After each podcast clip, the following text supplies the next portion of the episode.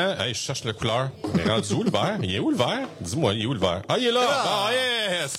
Ben, je vais chercher le vert avec Google, ton, ton t-shirt. C'est excellent, c'est excellent, c'est j'adore ça. Merci d'être là, Vincent.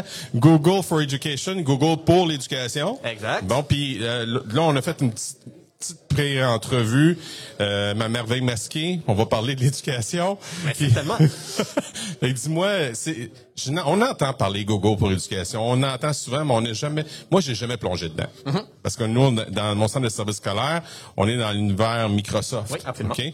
Puis je veux savoir, c'est quoi l'univers Google? euh?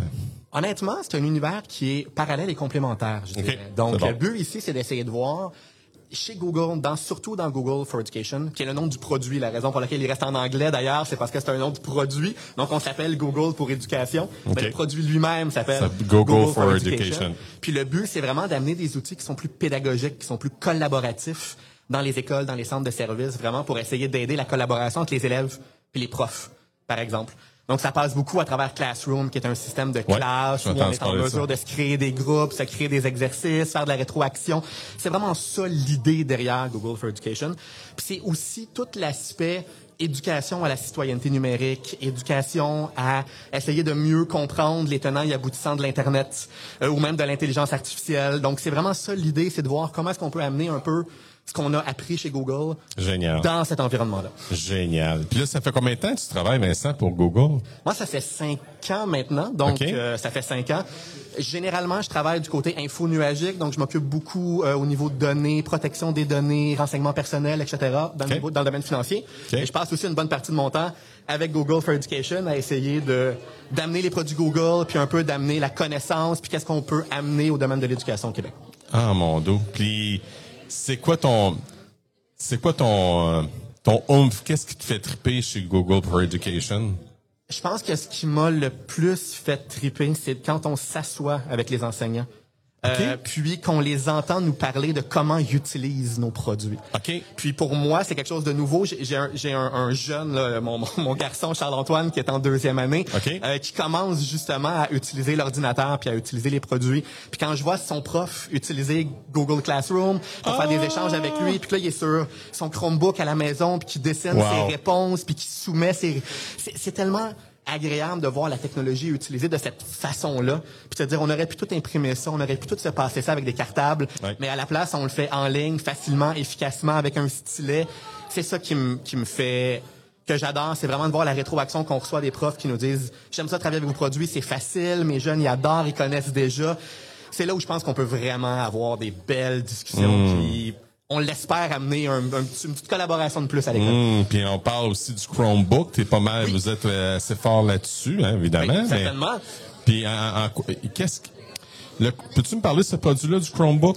Certainement. Le, ce qui est formidable des Chromebooks, c'est ce que beaucoup de gens ne savent pas nécessairement, les Chromebooks, Ouais, c'est ouais. que le Chromebook, c'est un outil qui est pensé dès le départ pour être un outil qui va avoir une longue pérennité, mais avec très peu d'argent C'est ça. qui est nécessaire pour pouvoir l'utiliser.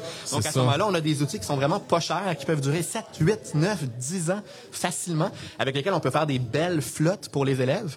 Puis la réalité, c'est que plus le temps avance, pas mal toute notre vie maintenant est sur l'Internet. On fait Ouais. tout à travers un furteur. Ouais. Fait que d'avoir un ordinateur super puissant qui nous permet de rouler des grosses applications, c'est de moins en moins utile. Ce qu'on a besoin, c'est un excellent furteur avec une formidable sécurité. OK. Parce qu'au final, l'information de nos élèves, l'information de nos enseignants, c'est primordial. Puis s'il y a quelque chose que les Chromebooks font excessivement bien, c'est de protéger l'information confidentielle, puis de Ah protéger bon? vraiment l'information pour la sécurité.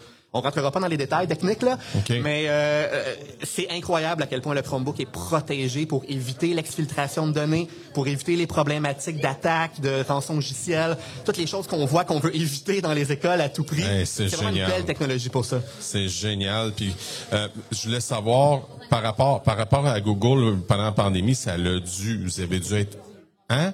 On s'entend-tu? Honnêtement, ça a été assez hallucinant. Honnêtement, Ouais. ça a été assez hallucinant. Il vous manque-tu du monde, là? Euh, ben, à vrai dire, c'est un peu l'inverse. Euh, on a eu une, une expansion absolument incroyable. Ouais. Évidemment, tout le monde utilisait Meet, tout le monde utilisait les produits Google. Exact. Puis même, la réalité au Québec, c'est qu'il y a énormément de gens qui ont découvert les produits Google, for Education ouais. en cours de pandémie, parce que là, il y avait besoin des outils pour de collaboration en ligne et tout ça. Ouais. Fait qu'il y a beaucoup de ce qu'on fait maintenant que la pandémie est un peu moins présente, on va dire ça Ouais, comme ça, ouais, ouais. qui est d'amener tous ces centres de services-là qui ont commencé à utiliser la technologie. On se dit comment est-ce qu'on peut maintenant mieux l'intégrer, comment est-ce qu'on peut l'utiliser de la meilleure façon possible, parce que tout le monde s'est lancé rapidement là-dedans. Wow. Et là, avec le recul, on se dit, OK, prenons le temps de bien s'asseoir, faire ça comme il faut, euh, puis s'assurer que les, les données sont bien protégées, que les élèves peuvent l'utiliser correctement, que tout Mm-hmm. est bien fait. Donc, on est beaucoup là-dedans maintenant à voir comment est-ce qu'on prend toute la folie qui s'est passée pendant la pandémie, puis on la ramène à quelque chose qui va être super fonctionnel pour les élèves. Alexandra Coutelet, que Oui. tu connais assurément, OK? Elle, elle je la suis depuis un bon moment avec Geek de service et je regarde ce qu'elle fait, puis elle disait, « Ah, je suis allé une formation Google. Peux-tu bien m'expliquer c'est quoi ça, cette affaire-là? » C'est extraordinaire. C'est quoi? euh, vous faites des événements à un endroit, puis les profs se ramassent... Absolument. Dans le fond, il y a plusieurs Ouais. choses qui sont possibles. Nous, en ce moment, euh, on fait à tous les mois une rencontre. C'est une rencontre informelle de tous les gens qui utilisent Google dans les centres de services, puis qui sont intéressés par Google. Puis c'est un forum ouvert. Donc on s'assoit pendant une heure avec les gens, puis on discute. Le but, c'est de voir qu'est-ce qui va bien, qu'est-ce qui va pas bien, est-ce qu'il y a des gens qui ont des questions, est-ce qu'il y a des gens qui ont des problèmes? Puis on est assis là, nous, en tant qu'équipe Google, pour collaborer avec la communauté, à trouver des solutions, lancer des idées. Donc, on a des CP, on a des profs, on a des gens, des départements d'informatique, on a un peu tout le monde. Puis on s'assoit tout le monde ensemble, puis on discute. Ah, puis on ouais. essaie de se trouver des choses intéressantes. À l'extérieur de ça aussi, on a des infolettres un peu informelles, on a aussi des choses qui sont un petit peu plus formation, je vous dirais, une fois par quart, où on fait des choses comme ça. Mais je pense que le plus intéressant, c'est vraiment cet aspect communautaire-là. Puis on a lancé ça un peu en se disant, on va voir ce que ça donne. Puis on est rendu avec euh, 50, 60 participants des fois qui viennent s'asseoir avec nous. Puis qui font juste discuter pendant une heure de ce qu'ils vivent, de ce qui est le fun, de ce qu'ils ont comme problématique.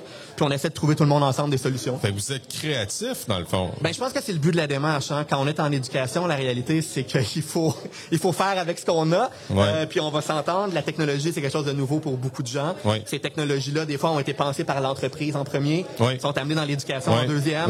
Comment est-ce qu'on s'assure que ça correspond bien aux besoins de parce qu'il y a un l'éducation? monde entre le corpo et l'éducation. Ben, c'est exactement ça. Puis je pense que c'est toute cette réalité-là où il faut être créatif, il faut voir comment le faire. Puis il y a tellement de belles choses qui ont déjà été faites par plein de profs, plein Ouais. de CP, de juste pouvoir être un catalyseur, Ah. de permettre aux gens de se parler entre eux des belles choses qu'ils ont fait.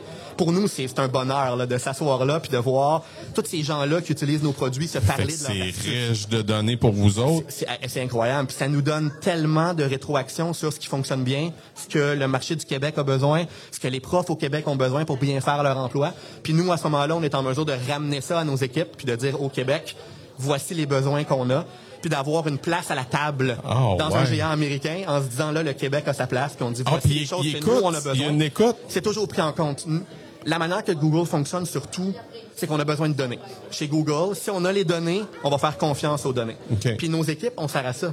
On est ici, on est là pour aller chercher les données, comprendre les enseignants, comprendre les CP, puis ramener cette information-là chez nous pour qu'on ait une voix à la table. Puis quand les données sont là, les actions sont posées. Tu vas-tu des fois en Californie? Euh, avant la pandémie, ça arrivait. Je dois avouer que ça arrive moins souvent maintenant. La vérité, c'est qu'à l'époque, quand on rentrait chez Google, on passait une semaine en Californie. Euh, Ah oui? Juste pour vivre la culture. OK. Donc, ils nous amenaient en Californie. On passait deux jours à faire des, des, des formations prep, à droite à ouais. gauche. Et après ça, ils nous disaient passer trois jours à manger de la crème glacée euh, dans nos affaires. Puis imprégnez-vous de la culture de Google. Voyez pourquoi c'est différent. On le fait moins maintenant avec la pandémie. Mais Ouais. c'est quelque chose qui était très important quand moi, j'ai commencé mon parcours chez Google. ans. de comprendre cette Ah, ouais. culture-là puis d'essayer de, la, de se l'approprier. là. Ah, ben, est-ce que tu te lèves le matin en sifflant? Oui, quand même. Je dois Ouais. avouer que oui. Parce que t'as Euh, l'air passionné, c'est pour ça que je te pour demande plein ça. de raisons, mais je, je- je pense que le milieu de l'éducation, c'est un milieu dans lequel ça prend de la passion. Je Ouais. pense que c'est un Ah milieu ouais. de passionnés. Ah ouais. Moi, quand je viens à des, à des places comme la COPS, euh, puis encore une fois, je fais une autre partie de mon travail en entreprise, les gens en éducation ont tellement de passion, Ouais, ouais. veulent tellement le bien de l'éducation, le bien Ouais. des élèves. On le ressent, puis c'est juste contagieux. Fait que oui, je pense que surtout dans des endroits comme ça, moi, je, je Il siffle le matin. n'y a pas personne qui rentre reculons aussi. Exact, c'est exactement ça. C'est exactement ça. Hey, je voulais dire, euh, mon cher Vincent, merci beaucoup de nous avoir parlé Google. C'était un énorme plaisir. Puis, euh, t'es-tu euh, accessible? Comment on peut euh, communiquer avec toi? Absolument. Bien dans le fond, euh, si jamais les gens sont à la COP, ils veulent voir, je fais une présentation cet après-midi. OK. On est aussi disponible à travers euh, Madame Rachel Solomon, qui est notre euh, qui est notre directrice de programme au niveau canadien. Donc on me rejoint pas moi directement, on passe par elle, ou on passe par euh, nos, euh, nos, nos, nos rencontres, disons, à chaque mois. OK. À ce moment-là, c'est la meilleure manière de rentrer en contact avec nous. On peut pas servir tous les centres de services Non, individuellement, ben non, donc ben on non. ramène les gens vers ces événements-là, puis à partir de là, ça va nous faire un immense plaisir de jaser avec vous. Merci à toi. Hey, c'est un immense plaisir, merci.